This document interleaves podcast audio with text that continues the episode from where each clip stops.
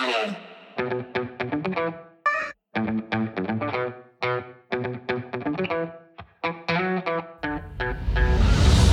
Meetings Nation es la comunidad digital para los profesionales de la industria de reuniones y eventos en el mundo. Let's build community. Bienvenidos al podcast de The Meetings Nation. Soy Pedro López Chaltel, organizador profesional de congresos, convenciones y eventos, director de Hit Meeting Planner en México y cofundador de The Meetings Nation. Hoy vamos a hablar de ser empresario en la industria de los eventos y de las reuniones.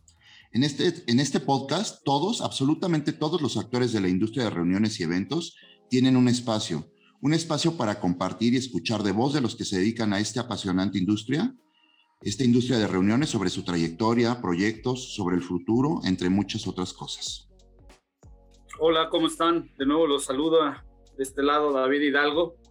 Eh, me presento para quienes no, no tengo el gusto de conocer.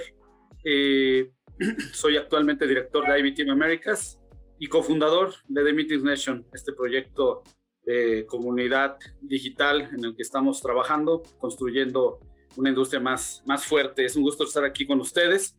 Hoy tenemos un invitado muy, muy especial, un profesional líder en América Latina de la industria de reuniones y un referente de la industria mexicana eh, también. Bienvenido, Rafa. Hoy tenemos el honor de, de, que nos acompañe. Él es chairman de World Meetings Forum, es un profesional con más de 20 años de experiencia en el turismo de reuniones. Está certificado en el CEM, Certified Exhibition Management, otorgado por la IAE, y también cuenta con la certificación COE de la Organización de Exposiciones, otorgada por el SDAI, la UP, la Universidad Panamericana y AMPROFEC.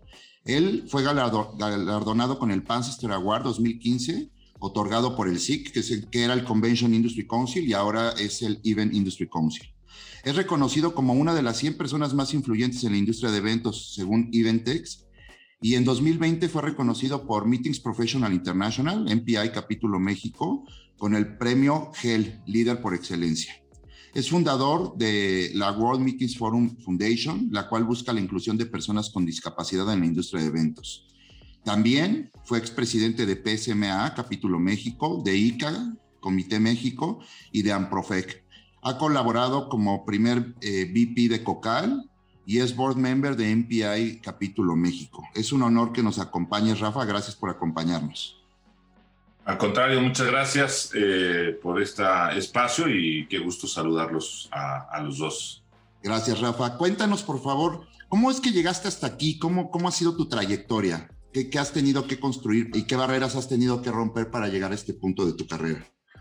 Eh, pues bueno, en los más de 20 años que llevo, pues obviamente pues el tema de toda esta industria ha sido pues, el involucramiento, el conocimiento, el, el pues, obviamente el aprendizaje y sobre todo pues no, no bajar la guardia, porque cuando yo empecé me acuerdo de las anécdotas que mucha gente telefónicamente escuchaba mi voz y pensaban que yo era una persona de 50 años, ¿no? entonces oían, este, ay, pues, este, me pidió cita este, un señor Rafael Hernández, pues, cuando yo me aparecía en las citas hace 20 años, salían y venían un chavo y decían, bueno, tu papá no vino o tu jefe no vino, ¿qué pasó? Y no, pues era yo.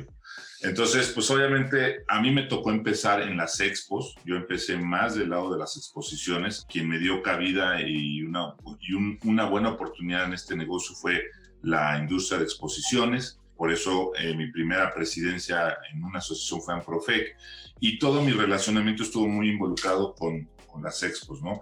De ahí ya me empecé a involucrar más en congresos, convenciones, eventos corporativos, incentivos, y ya de ahí empecé a abrir más el, el abanico de conocimiento.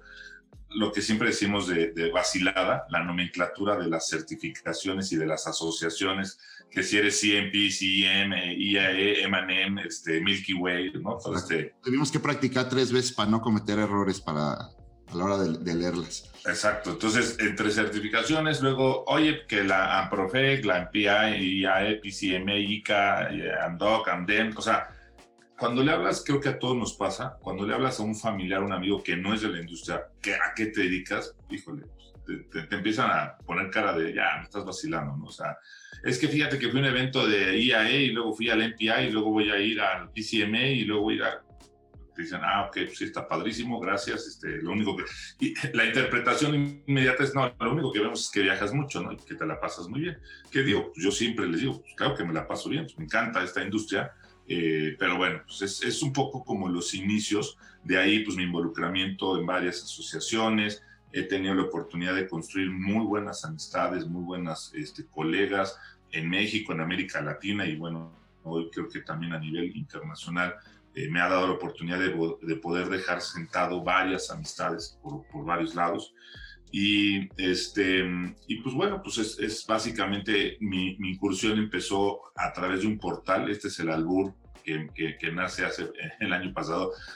Yo empecé haciendo expos virtuales hace más de 20 años. Eh, yo vendía expos virtuales a, a los organizadores de expos que en ese entonces, hace 20 años, decían, oye, pues es una amenaza, ¿no? O sea, este parte viene a, a querer desaparecer las exposiciones presenciales porque eh, hacíamos, nuestra página era megaexpoweb.com y éramos el centro de exposiciones más grande del mundo porque tenías tu exposición los 365 días del año.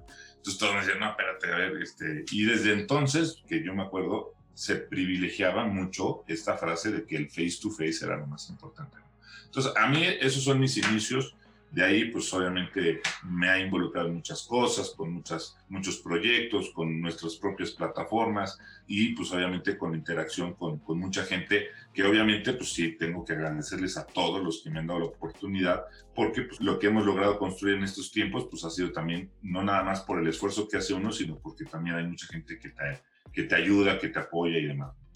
Oye, Rafa, y en ese tenor, digo, creo que eh, nosotros tres, ahora que hablamos, son, somos exactamente la misma generación, compartimos casi casi el, el, el mismo año de nacimiento, quizá. Eh, ¿qué, ¿Qué hubieras hecho mejor? ¿Sobre qué caminos te hubiera gustado caminar antes de, de, de, tomar el camino que tomaste? ¿Y qué cosas no hubieras hecho en ese tiempo? Es decir, que a pesar de que seguramente aprendiste de, de tus errores, como todos lo, lo hacemos, eh, ¿qué errores no te hubiera gustado cometer o, qué no te hubiera gustado eh, vivir para componer, digamos, esa historia que, todos, que al final sirve para traernos hasta aquí? Claro, este, como bien dices, somos la generación Matute, arriba de los ochentas.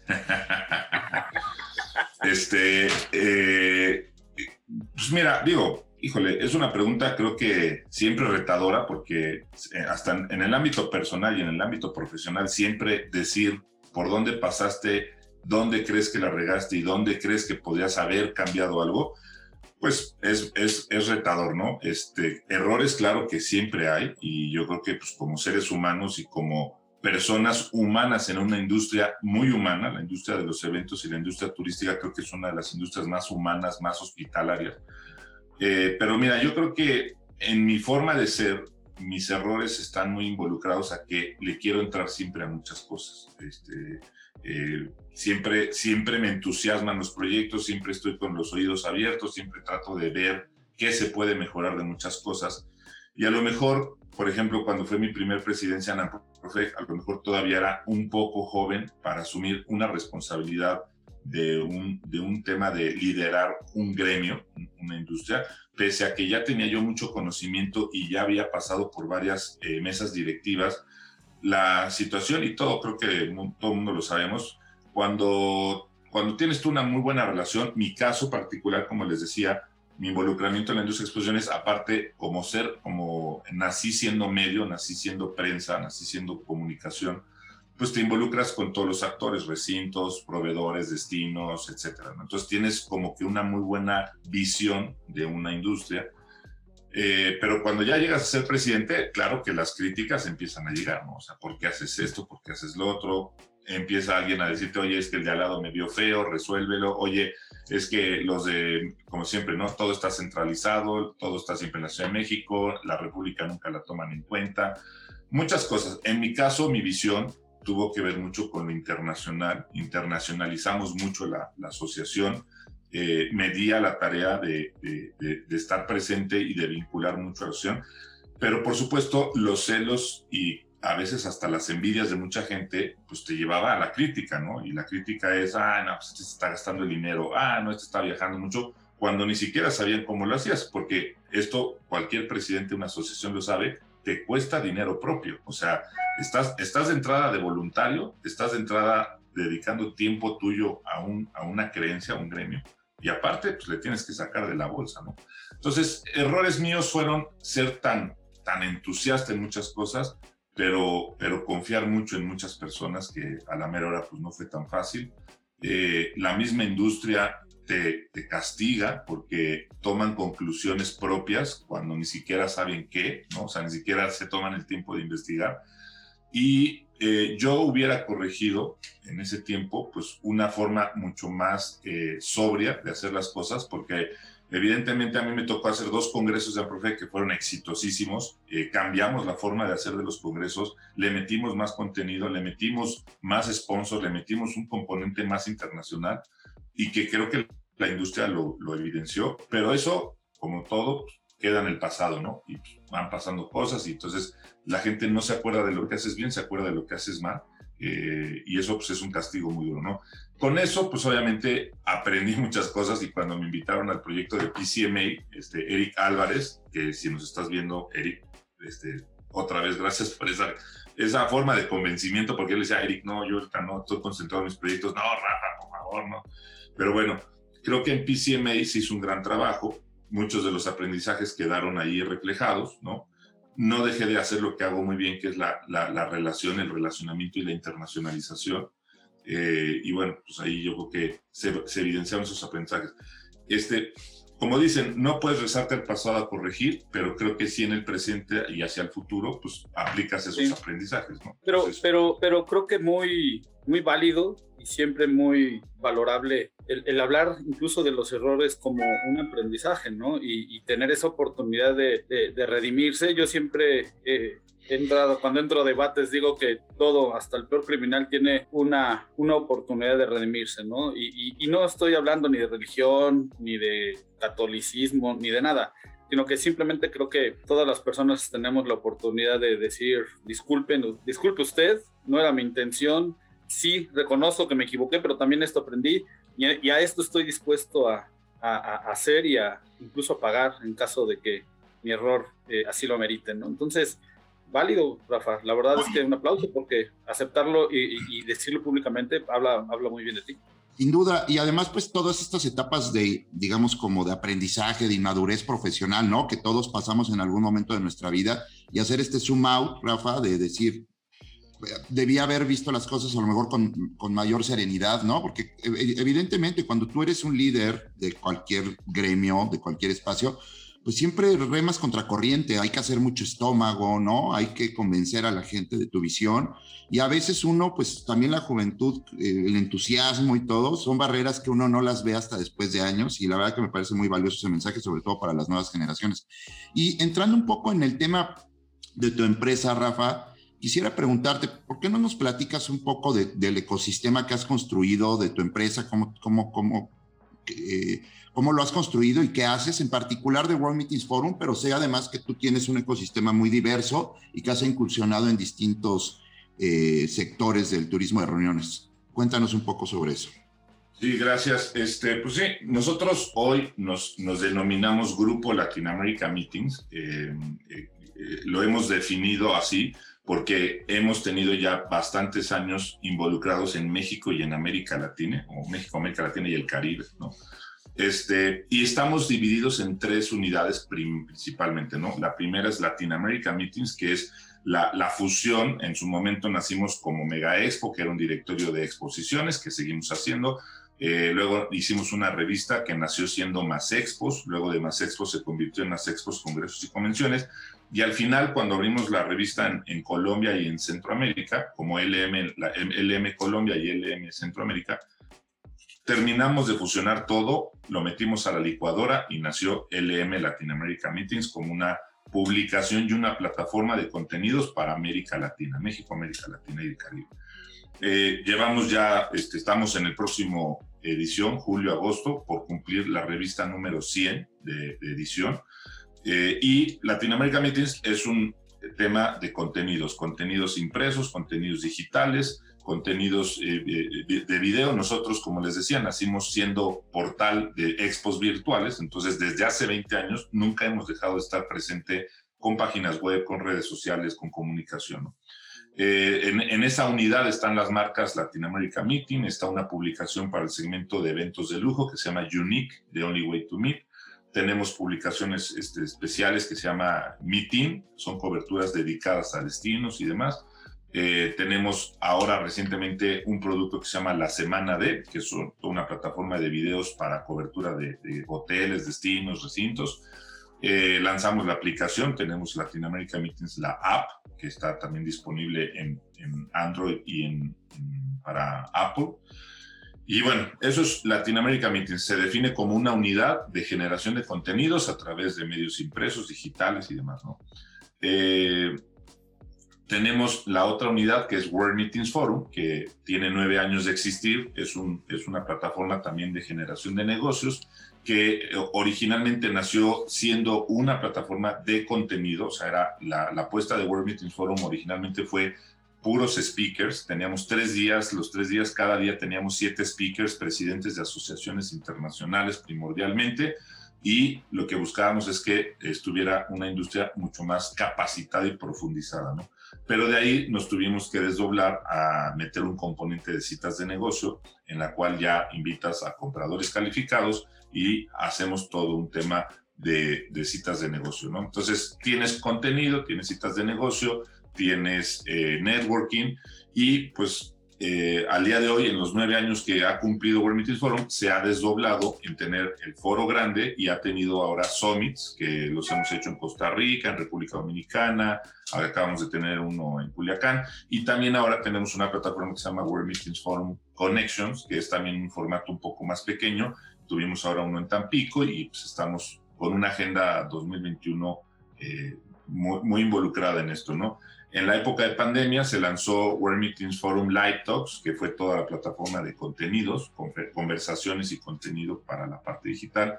Y tuvimos la oportunidad de lanzar World Meetings Forum Interaction Edition, que también es la forma en la que hacemos un World Meetings Forum de citas de negocio, pero pues en una forma digital, ¿no? Que también tuvimos uno para República Checa y hemos estado trabajando con muchos destinos, eh, nacional e internacional. Es, eso es World Meetings Forum, este, eh, y pues esa es, ese es, como nuestra unidad que le llamamos Live Events, ¿no? O sea, todo lo que tenía que ver con presencial. Y la tercera, eh, la tercera pieza que tenemos es la World Meetings Forum Foundation.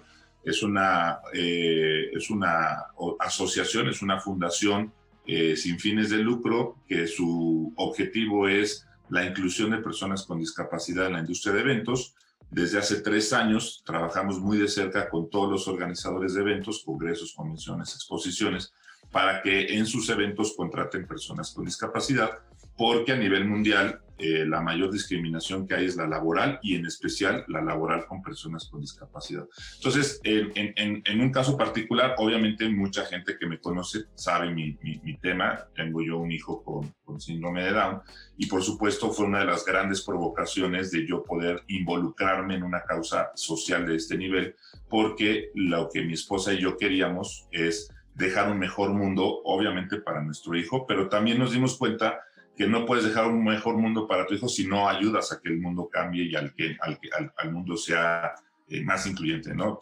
Eh, nos dimos cuenta que tú le puedes dejar a una persona recursos económicos y demás, pero si una persona, o sea, mi hijo no puede salir a una sociedad incluyente, no puede ir al súper porque no hay inclusión, pues obviamente, pues la carrera la tienes perdida. Entonces, esta fue la razón de, de constituir una, una, una fundación, un compromiso eh, pues es un tema que también pues, te, involucras en lo. Mi, mi, esposa se ha capacitado muchísimo con diferentes cursos, con todo el tema, no nada más de la materia de inclusión, sino administración de fundaciones, o sea, lo estamos haciendo bien, o sea, ser una donataria constituida legalmente implica muchas responsabilidades porque, porque también te das cuenta que puede, puede prestarse a malas interpretaciones. Entonces, estas son las tres piezas que hoy nos conforma como grupo Latinoamérica Meetings eh, y pues con cada una interactuamos. Obviamente la fundación, aparte de que ya la contratan muchos organizadores, también siempre está presente en los World Meetings Forum y en cualquier evento que haga Latinoamérica Meetings.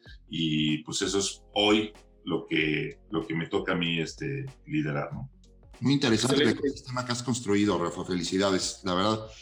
Y, yo sé de primera mano, porque he tenido la oportunidad de estar en, en, tus eventos, ¿no? La calidad de los mismos y, el, y, también me parece que pues tienes una perspectiva visionaria en términos de cómo vas eh, cimentando, ¿no? Y vas construyendo buena parte de lo que sucede en el turismo de reuniones, como dices, en, la región y seguramente ejemplo como para todo el mundo. Ibas a preguntar algo, David, perdón, te interrumpí. Oh, no, no, dudas que nacen a partir de, de escuchar a Rafa. Como sabemos, es, es difícil ocupar, por ejemplo, tú ya lo mencionaste, cuando representas a un gremio, cuando representas una industria al frente, en su presidencia, en el board, eh, porque finalmente la industria está buscando caminos y soluciones y en muchas ocasiones pues necesitan el acompañamiento de autoridades. Eso pasa en México y pasa prácticamente a nivel global, pero se acentúa creo que en México, América Latina. Eh, de pronto ese, esa relación no tan profunda entre autoridades y, e industria, ¿no? Y, sabemos particularmente ahora durante la pandemia eh, que se ha acentuado esa distancia entre el mundo de las empresas y, el mundo de la política, ¿no?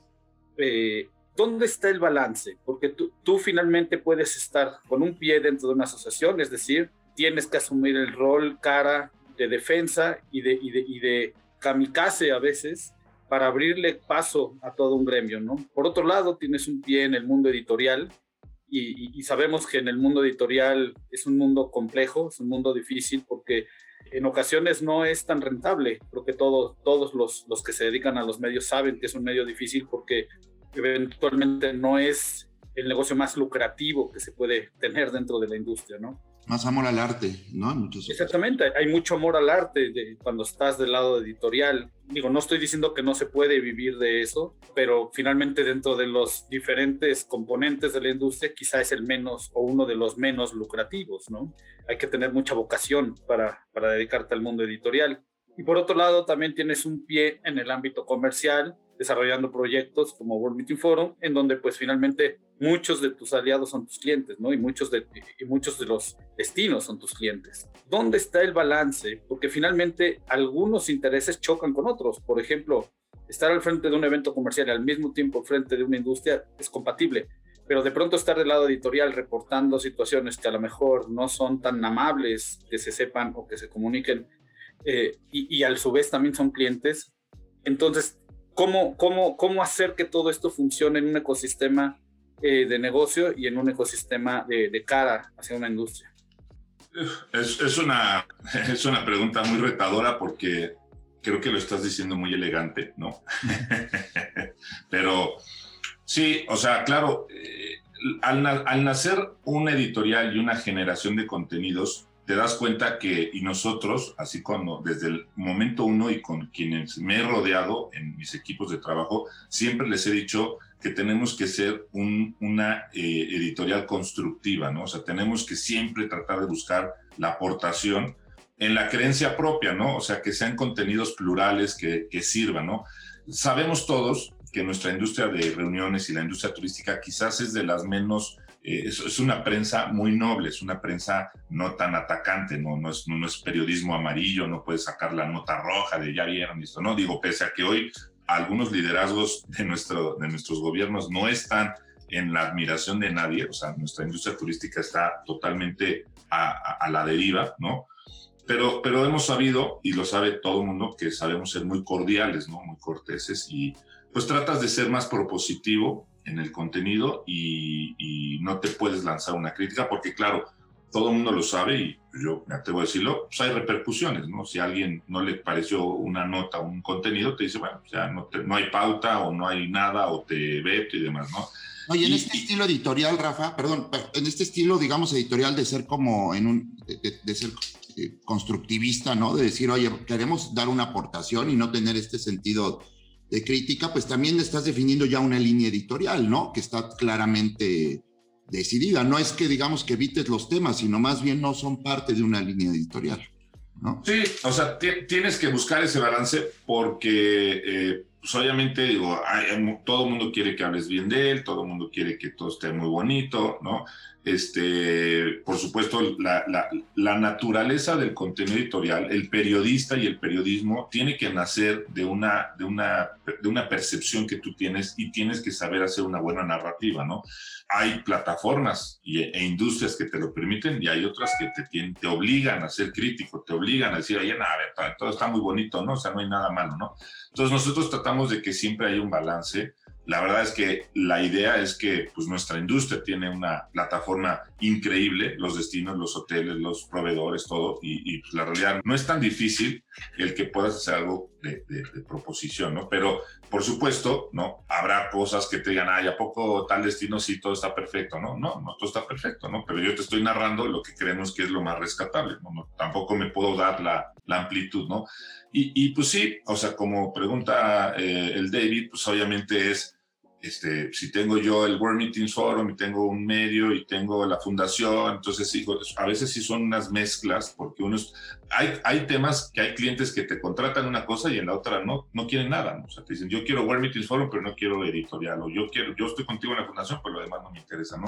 Entonces, eh, yo digo que como, como siempre se sabe, o sea, el, el, famoso ejemplo del malabarista, ¿no? O sea, le jalas para un lado, pero se te descompone otro y se te cae acá y levantas acá y le mueves acá y...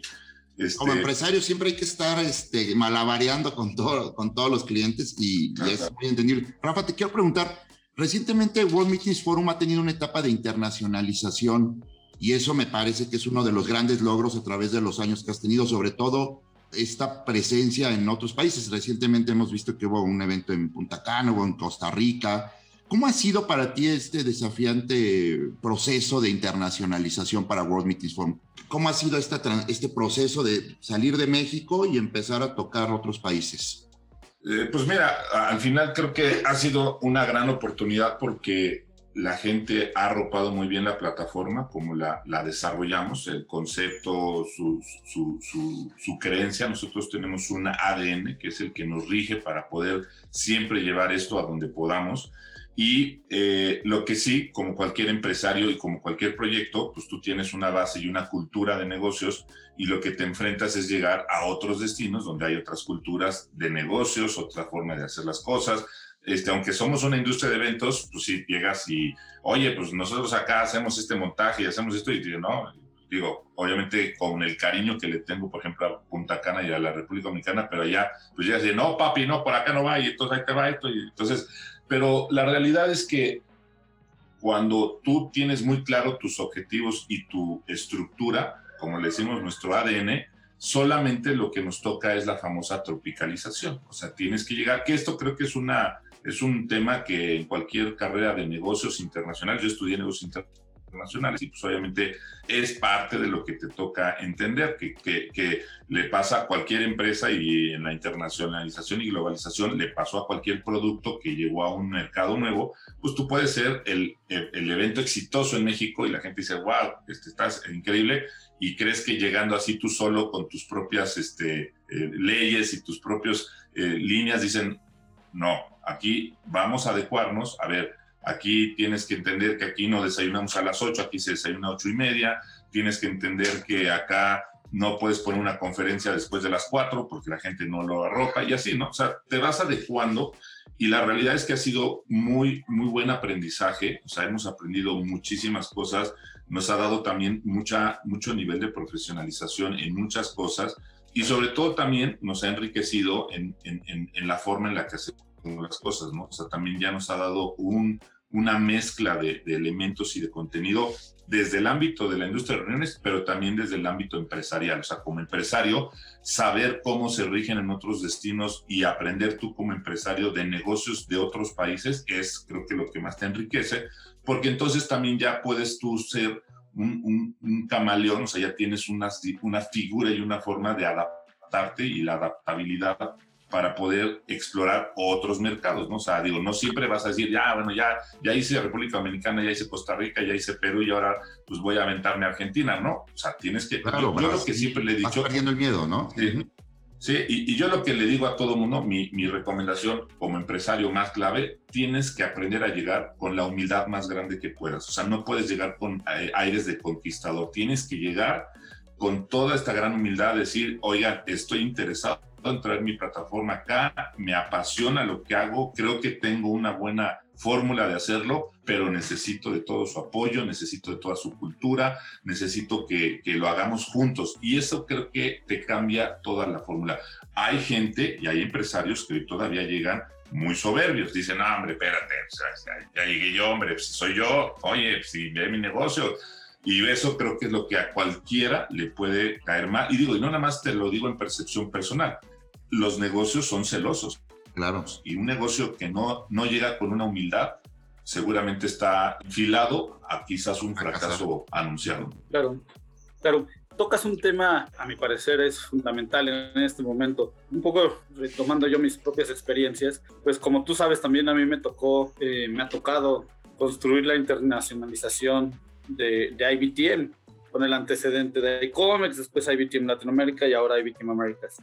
Y, el tema de la internacionalización es, es verdaderamente un, reto mayúsculo, porque no solamente es lo que tú dices, de construir, de, llegar con una actitud sencilla, constructiva, incluso humilde, abierto a pues, obviamente escuchar y aprender. Sin embargo, también en ese camino estamos llevando nuestra propia cultura y lo que de nosotros mismos como mexicanos o como industria más local observan, ¿no? Entonces, en ese sentido, ¿cómo observas tú eh, eh, la situación actual eh, respecto a la internacionalización? Porque cada vez los negocios están buscando, hasta es mi percepción, estar buscando recuperar sus mercados locales regionales. Están, están muy, muy necesitados de reactivar sus actividades locales, de reconstruir su industria, de, de, de, de volver a reconstruir el relacionamiento interno y de obviamente fortalecer la actividad, autoridad, iniciativa privada de cada uno de los países, al menos de América Latina. Estamos muy golpeados a nivel regional y en lo particular cada país tiene una necesidad muy profunda de reconstrucción y, de reiniciar esta industria. En este sentido, proyectos como el tuyo, como, como, como los que nosotros también encabezamos, tienen un componente y un objetivo muy importante hacia la internacionalización. Y esto significa convencer a marcas, no solamente destinos, sino convencer a marcas de que internacionalizarse, ir más allá de su frontera eh, local, digámoslo así, sí es una buena apuesta. En ese sentido, ¿cómo, cómo, cómo lo has vivido? ¿Cómo apuntas hacia allá? ¿Y qué, aspectos tú destacarías que vale la pena decirle a estas empresas que hoy sienten como cierto temor de, de regresar a la internacionalización, a esa expansión de sus mercados locales? ¿Qué les dirías a fin de que de regenerar la confianza y de reconstruir ese, e, esa idea que, teníamos antes de la pandemia? Eh, antes de la pandemia, yo recuerdo perfectamente que se hablaba de que América Latina era un área natural de expansión para el mercado americano. Para muchas empresas que allá son talla media, vamos a ponerlo así, en América Latina podrían ser talla extra large por el tamaño y dimensión del mercado americano. Y muchas empresas maduras en América Latina ya empezaban a apostar a la internacionalización hacia Estados Unidos, hacia Europa. Tú lo viste con turismo y convenciones, abriendo oficinas allá y muchos otros que estuvieron buscando la internacionalización y que, ahí están, pero que creo que eso se va a detener con este tema de la pandemia o se está frenando o están naciendo miedos que, que antes no se tenían. ¿Cuál es tu visión al respecto? Digo, mira, yo creo que, como lo sabemos todos, la pandemia reseteó el tema, el, sistema, ¿no? O sea, este, todo el mundo se reseteó todos estamos en las mismas condiciones, o sea, toda la, toda la cuestión como, como las estadísticas de ICA que te marcaban muy bien cómo se comportaban los mercados de congresos mundiales y quién lideraba y quién estaban, y quién, quiénes eran, es más, cada país tenía muy clara quién era su, su, país competencia o la región a la que tenía que competirle, ¿no? Pero cuando llega la pandemia, todo el mundo nos, nos, eh, borraron el marcador y estamos empezando igual, ¿no? O sea, y ahorita no hay alguien que esté llevando la ventaja. Todo el mundo está reconstruyendo su mercado local, su mercado regional, su mercado nacional y después van a volver a salir a la recuperación internacional. Pero yo creo que eh, abonando al tema de, de, la parte internacional, lo que sí nos queda claro es que ya llevamos un rato en un mundo globalizado. O sea, ya, ya, ya el planeta Tierra en su composición de negocio está ya totalmente globalizado. Las grandes, las grandes mergers and acquisition, las grandes fusiones automotrices, aerolíneas, industrias, este, todo el fenómeno de los fondos de inversión que ahorita son, son los que están haciendo las mayores compras este, en, todas, las, en todas las industrias.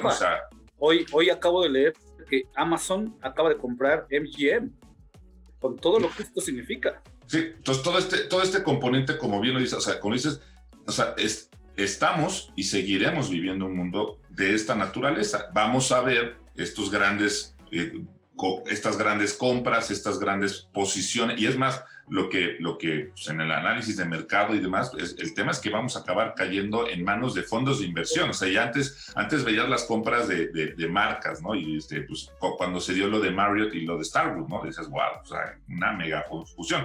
No, no dudes que en unos años veremos que ese mega consorcio puede pasar a manos de un fondo de inversión. Entonces, lo que sí creo, como lo que preguntas es, no debes de dejar de atender y de ver cómo se está comportando el mercado internacional. Y si tu país o tu destino o como sea traía una buena visión de no de, de, expansión y de atracción de mercado, pues no lo deberías de dejar porque estamos viendo que el mercado de la industria de eventos está reactivándose y está reactivándose en una forma reactiva de corto plazo. O sea, ahorita muchos clientes ya están tomando la decisión de sí hacer sus eventos, le están diciendo a muchos organizadores, oye, ¿sabes qué? Ahora le va ya la convención, sí, tres semanas, vamos, ¿no? Entonces, esto, y yo, por ejemplo, con muchos eh, organizadores de eventos que he platicado, hasta incentivos ya fuera de México ya se están reactivando, grupos de 400 personas.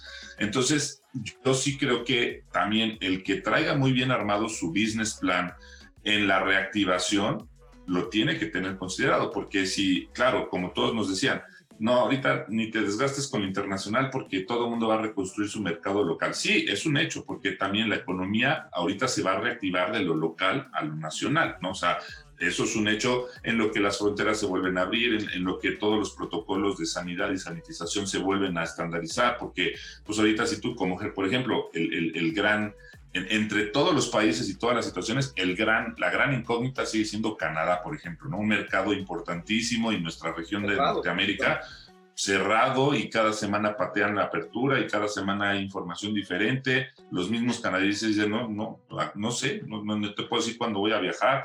Y si, si viaja alguien, pues todavía tienen estas cuarentenas de 14 días que aparte te encarece porque tienes que pagar todo. Entonces, pero yo creo que sí va a ser una pieza clave que el que sí traiga el olfato y una buena estrategia no deje de ver el mercado internacional, no deje de pensar en ello, porque la realidad es que también estamos reseteados, estamos reconstruyendo, pero una vez que nos den la luz verde, todo el mundo va a salir a comerse el mundo otra vez. O sea, este, digamos, todo el mundo ahorita está construyendo mucho sus estrategias internacionales porque también saben que adicional a que ahorita ya volvieron a reconstruir su mercado interno, el internacional es un gran componente y alguien se lo va a tener que salir a comer. O sea, no es que todo el mundo va a decir, bueno, no, yo creo que todo el mundo también ahorita vamos a estar tranquilos, ¿no? Yo creo que una vez que veas que tu mercado internacional lo rearmaste, rearmaste muy bien esto, que te volvió a regresar los flujos de negocio y demás, la internacional va a ser una carta importantísima eres el vivo ejemplo de eso, Rafa, ¿no? Has tenido la visión y la apuesta de, internacionalizarte. IBTM también, he visto eventos que han hecho, los eventos digitales han tenido un éxito tremendo, ¿no? Esta apuesta por, por hacer las cosas de manera diferente me parece que es donde los empresarios, los emprendedores tienen que voltear a ver el sí se puede, ¿no? Pero hay que tener la la visión de, y, la efectividad haciendo profesionalmente las cosas. Para ir cerrando, Rafa, me gustaría eh, preguntarte, tú, parte de tu día a día es estar hablando con meeting planners, con gente de la industria. Y por ahí hay un par de mitos o realidades que quisiera confirmar contigo, como conocer tu pulso. El, hay quien dice que habrá menos competencia, ¿no? Que hay muchos menos actores, empresarios, metidos en el turismo de, reuniones en América Latina, por lo menos, ¿no? Que el golpe ha sido tan fuerte que otros, muchos tuvieron que cerrar e irse. ¿Tú, ¿Es cierto? Eso sería mi primera pregunta. ¿Es cierto? ¿Tú cómo lo ves? ¿O crees que vayan a regresar? Y por otro lado, también me gustaría, yo tengo mi propia opinión de esto y, la voy a compartir, pero también me gustaría conocer la tuya. Es, hay un tema, yo siempre, y, ya lo platicabas, es, eh, yo veo como agencias, había agencias, meeting planners o empresarios como en un top, ¿no? cinco o diez empresas que, eran, que tenían como gran dominio del mercado, luego otras que pudieran estar en segundo nivel, a lo mejor otras de tercer nivel con menos clientes o con menos corporativos internacionales. Y hoy lo que veo es que hay un piso parejo para todos. O sea, precisamente en esta visión de digitalización y todo, veo que hay mucha mayor eh, oportunidad para que todos estos niveles y como en este reset, de repente el más creativo, el que, el que tuvo la inteligencia de aguantar o el que vio ese espacio estratégico pueda tener y se van a cambiar hoy las posiciones. ¿Qué piensas de estas dos este, preguntas que, te hago?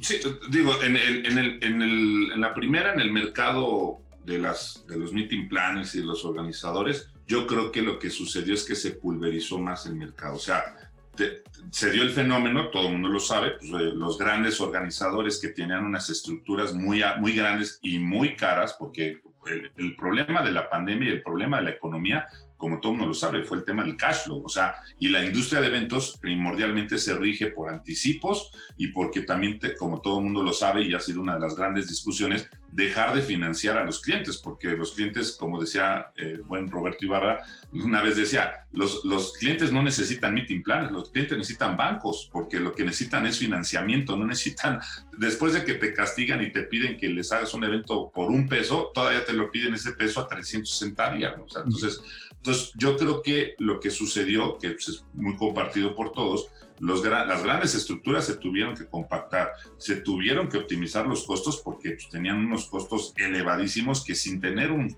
ingreso, un peso, ni anticipos, ni nada, pues, pues tu, empresa y tu negocio, por supuesto, se traban, ¿no? Y yo creo que, pues, obviamente vimos que mucha gente salió de las filas de grandes empresas y pues se tuvieron que emplear y se emplearon o en otras empresas o se autoemplearon, empezaron también a buscar cómo ser asesores, cómo dar consultoría a algunos clientes. También todo el mundo lo sabemos, digo, en estas conversaciones que tenemos nosotros como empresarios, pues tú sabes que también la lealtad de los clientes muchas veces va a la construcción de una relación con alguien y a lo mejor dentro de tu empresa, dentro de estas empresas, pues un cliente, pues sí, le gustaba cómo le operaba la empresa, pero sobre todo le gustaba la relación que llevaba con su ejecutivo. Este tema de discusión de, de, quién es el cliente, ¿no? ¿Del vendedor o de la empresa? Exacto, sí, digo, eso ya, claro que nos podríamos echar otro, otra buena Otro podcast, nada más de eso. Pero la realidad es que sí es eso, ¿no? O sea, el que construye la relación, pues le dice, bueno, oye, ¿qué crees? Ya me salí de tal empresa, pues la situación está complicada, y el cliente le dice, no, ¿a dónde nos vamos? O, hazme tú el evento. Entonces yo creo que el mercado sí lo vemos un poco pulverizado. Claro, todos los organizadores profesionales lo saben, pues tampoco es tan fácil ponerte a operar eventos de un cliente cuando no tienes recursos, porque el cliente dice, oye, bueno, te doy mi evento, mi convención, pero pues tienes que financiar 15 millones de pesos porque pues, hay que comprar. Entonces no es tan fácil, pero sí se, yo siento y he escuchado que hasta los mismos clientes cambiaron mucho sus políticas de pagos. Muchos empezaron a ser más flexibles, a dar anticipos, a... Solidarios, ¿no? Exacto, y no a castigar tanto de que te pago a, 90 días. Te dicen, oye, bueno, ¿qué necesitas? No, pues necesito que me des un anticipo y necesito que cuando acabemos me pagues. Ah, bueno, pues órale. Entonces, yo siento que ahí está esa parte y... Eh, pues yo creo que, que, pues en la parte de, de, la, de la reorganización y como dices, si ya hay un piso parejo para todos, yo creo que todos los organizadores también, entre que se reinventaron y, rearmaron muy bien su estructura, ¿no? Porque a lo mejor te dabas cuenta que tenías muchas personas en áreas que no necesariamente eran eh, fundamentales en, un inicio, ¿no? Y pues tenías, y te, tuviste que voltear a optimizar eso. Y yo creo que grandes chicas, medianas, en esa misma situación que se pusieron, porque lo que nos cerraron fue la llave de los clientes. O sea, este, fueras el más grande, fueras el más pequeño, fueras el más conocido, el menos conocido, no había, no había clientes, no había eventos, o sea, no había alguien que pudiera tomar esa ventaja. Entonces yo creo que ahorita, Perdón. yo creo que ahorita, se, yo creo que ahorita se, se, se volvió a dar la oportunidad y yo creo que también, tú que también eres un organizador profesional con una trayectoria importante, creo que también muchos de ustedes también se están hablando en, un, en una lógica y en una ética más profesional, porque ya ahorita tampoco es salir a ver quién vuelve a dar las mejores facilidades. No, no, pues págame a dos años, no te preocupes ya, sino que, que, lo que necesitamos, y yo lo platicaba el otro día, no, a veces no es el problema de que se sienten los meeting planners o los hoteleros, porque esto, esto aplica yo lo veía en el fenómeno de los montadores de stand displays. No es tanto que tú seas leal, y ya ves que los hoteleros dicen, no, mira, ya acordamos que cuando llegue este evento todos ponemos la misma tarifa para no canibalizarnos, ¿no? El problema es que el que provoca el desorden es el cliente. El cliente dice, no, no, no, a ver, a mí dame 800 pesos, ¿no? Entonces, vayan, está bien, 800, porque... Y entonces, lo que tenemos que educar son a los clientes. Al cliente hay que decirle, nuestra industria es una industria que se puede organizar muy bien. Los organizadores pueden ir a las licitaciones y pueden decir, oye, bueno, está bien, concúrsanos a tres empresas, pero sé, sé transparente, sé honesto, no nos prostituyas, no nos pongas a hacer situaciones que de verdad empiezan a destruir la ética de una industria, que eso creo que le afecta mucho a nuestro negocio. Los hoteles, los proveedores, los destinos, todos, porque empieza este tema y al que le tenemos que decir alto es al cliente. Si oye, no. Una industria mejor cohesionada, ¿no? Más comunicada y que creo que es algo de lo que ha pasado en, tiempos recientes. Hay una unión, veo también alianzas, ¿no? Por otro lado, o sea, como dice, pulverizó, pero también hay quienes ocuparon esta oportunidad para hacerse más fuertes con otros colegas y eso sin duda va a permitir que tengamos un diálogo más... Eh, eh, como, como mejor consensado en estos términos, ¿no? Frente al cliente y coincido plenamente contigo que por ahí deberíamos estar fuertes, ¿no? Sin prostituir, digamos, el mercado y a ver quién sale a ver qué, cómo da más barato las mejores condiciones y no tener estándares, ¿no? Sobre eso. Bueno, la, la, la, guerra debe ser de valor, no de, no de costo. ¿no? Si quieres, va, va, no, cerrando. No, no, de, no, de, no, de, tarifas, digo. Creo que finalmente quien empiece a incentivar el, la guerra de tarifas, el mercado lo va a castigar, me parece. Y la industria lo va a castigar. Sí, y, y, esto lo tenemos que ver por el bien del ecosistema donde vivimos todos. Porque, el bien mayor es el ecosistema, no, no, no, tu nómina. El problema es que cuando alguien lo ve por su propio beneficio, es donde dicen, ah, ay, si la industria sigue ahí, todos, no, tienes que verlo. Oye, y te va a costar y te vas a tener que sacrificar, sí, es lo más importante, hasta dónde estamos dispuestos a sacrificarnos, pero ese sacrificio es por una industria, no es por ti mismo. Y eso a veces le cuesta mucho trabajo a mucha gente. Dice, nada, ay, me vale gorro, ¿no? yo sí le voy a dar 800 pesos y ya. Voy a lo... Bueno, va, va, a ser difícil, digo, la, la, la filosofía que es de lo que estamos hablando, filosofía de negocio, de mercado, eso es lo, correcto, es lo que hoy debe, es el deber ser. Y hacia allá hay que apuntar y hay que educar al mercado para que el camino sea ese. Sin embargo, a ver, sabemos que siempre hay eh, el desordenado y, aquel que, que, se, que, se, sale del corral, ¿no? Pero creo que ahí es donde la industria debe de manifestar fuerza y demostrar una postura para defender la industria más allá de los intereses de un particular, ¿no? digo, ah. algunos particulares. Esto es, esto es como la constitución, las leyes son hermosas, el problema es la interpretación y el reglamento. Eso es donde nos cuesta mucho trabajo, porque las leyes, las ves, tú ves la, tú ves la constitución mexicana y dices, está preciosa. Ah, no, bueno, de leyes no tenemos problemas, la aplicación es Oigan, para, y reglamento. Para ir, para ir cerrando, Rafa, y te quisiéramos hacer una última pregunta. Eh, ¿En qué sueñas? ¿A dónde quieres llegar, Rafa? Eh, pues mira, para mí lo más importante hoy y el haber vivido en esta generación una, una pandemia, o sea, ya en, los libros de historia y en los almanaques que le digas a tus nietos, yo, yo estuve en esa pandemia, ¿no? O sea, vas de entender. Pero mira, a mí en lo personal, a nivel empresario, pues lo que más me, me, apasiona es, es, son los retos, los proyectos. no, yo no puedo estar quieto, la gente que me conoce, mi familia, mis amigos, todos mis colaboradores, yo no puedo estar quieto, yo tengo que estar en movimiento. Para mí el movimiento es lo más importante y pues para mí eh, lo más importante va a ser seguir construyendo con pasos firmes todas las plataformas que tenemos, o sea, poder llegar a abarcar otras regiones. Digo, ahorita estamos muy enfocados en México, América Latina, pero no, no estamos descartando y quizás pronto podamos tener noticias de algo fuera ya del continente y que este, nos permitan, o sea, a mí lo que más me gusta es que la, la, la, la visión, la, misión que tenemos, los valores, los podamos trasladar a otros lugares y a otras regiones que puedan arropar lo que hacemos. Eso para mí sería una consolidación. Eh, eh, ese, ese, ese reconocimiento, digo, no es, no es por los aplausos ni por es, es simplemente un reconocimiento propio. A mí eso me encanta. La satisfacción del deber cumplido, ¿no? Con los objetivos que te has planteado de vida y profesionales. Oye, Rafa, nos gustaría invitarte también a que en tu perfil, eh, bueno, invitarte y comprometerte a que en tu perfil de, de Meetings Nation tengas información para que cualquier meeting planner o cualquier otra persona del gremio del turismo de reuniones pueda acercarse a ti, preguntarte, que puedas compartir tus experiencias, que te puedan mandar un mensaje directo y que les puedas, no sé, consultar para temas de negocios y esta aprendiz, este andamiaje que tú has tenido, pero también si alguien está interesado en algo sobre tus empresas, en ver, ¿no? Un poco, que conocer un poco más de este ecosistema que ya nos preguntabas, de, de contratar a alguien con capacidades diferentes, pues que tengan la confianza de buscarte directamente o de ver en tu perfil toda la información relativa a estos proyectos que tienes. parece sí, claro que sí, claro que sí, con mucho gusto. Y pues ahí estamos a las órdenes. Creo que si algo hemos aprendido de esta situación pandémica y demás, es que es una industria llena de camaradería. Nos hemos abierto todos a ayudarnos entre todos y por supuesto, si tengo mucho, poco, mediano conocimiento empresarial o de la industria, encantado de compartirlo con quien quiera. Eh, yo creo que ese es de los, de los valores más grandes en la humanidad, ¿no? El, poder abrirnos y compartir cosas. El poder, hay un libro por ahí que me gusta repetir mucho, el del poder del otro y es el compromiso que tenemos como seres humanos para empujar a todo nuestro entorno y eso nos hace mejores también. Y la filosofía de Meeting Nation, ¿no? Que, creo que no estamos inventando nada nuevo, que es Let's Build Community.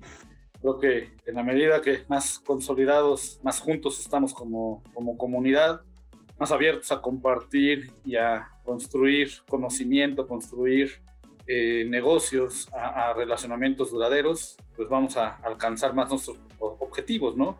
Eh, creo que en la medida que más personas estemos conscientes que juntos vamos a ser más fuertes que, en lo individual, eh, más cerca vamos a estar de, sacar adelante esta industria que tanto necesita el mundo para recuperar su economía y, su situación de humanidad en, su más básico eh, elemento de su esencia, ¿no? pues invitar a todos a que se registren a themeetingsnation.com Ahí los estamos esperando, no tiene costo, es una plataforma digital hecha y pensada para relacionarnos, para hacer negocios, para vincularnos en el mundo y vincularnos en la región latinoamericana a fin de hacer negocio o compartir simplemente eh, todo, lo que, todo lo que nosotros hacemos buscando construir comunidad y, construir reputación como región. Muchas gracias, Rafa. Bienvenido cada vez que tú quieras y te esperamos en The Nation. Ahí ya está el compromiso. Al contrario, muchas gracias por el espacio y la conversación interesantísima y pues estoy seguro que podremos tener más conversaciones y más cosas y agradecerles el tiempo. Seguro que sí. Muchas gracias, Rafa. Nos vemos hasta la próxima. Para el próximo capítulo. Únete a la comunidad en feminisnation.com.